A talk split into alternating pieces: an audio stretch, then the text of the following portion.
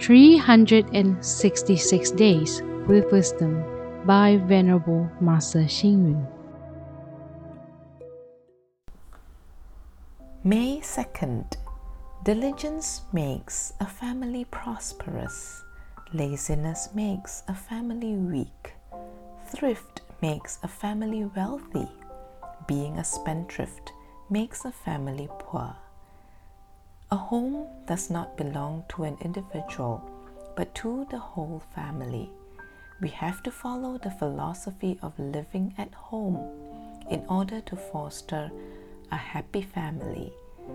The philosophy of home living is to show respect to the elders, to establish a good neighborhood, to live within our means, to save money for rainy days, to take care of old and young ones, to be filial and loyal, to be harmonious among family members.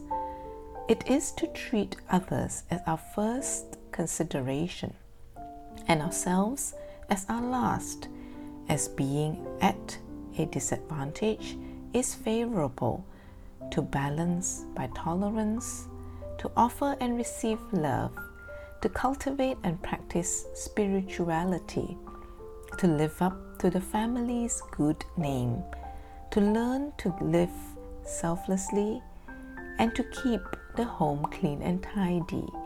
As the saying goes, Love me, love my dog. When you love your home and family, you should also care for the environment, neighborhood, and community facilities, and so forth. A home should be neat, clean, beautiful, and simple. There should be an altar to revere the Buddha and the ancestral tablet. One should not be superstitious about the geographical factors of feng shui as long as the house is adequately ventilated and gets plenty of sunlight.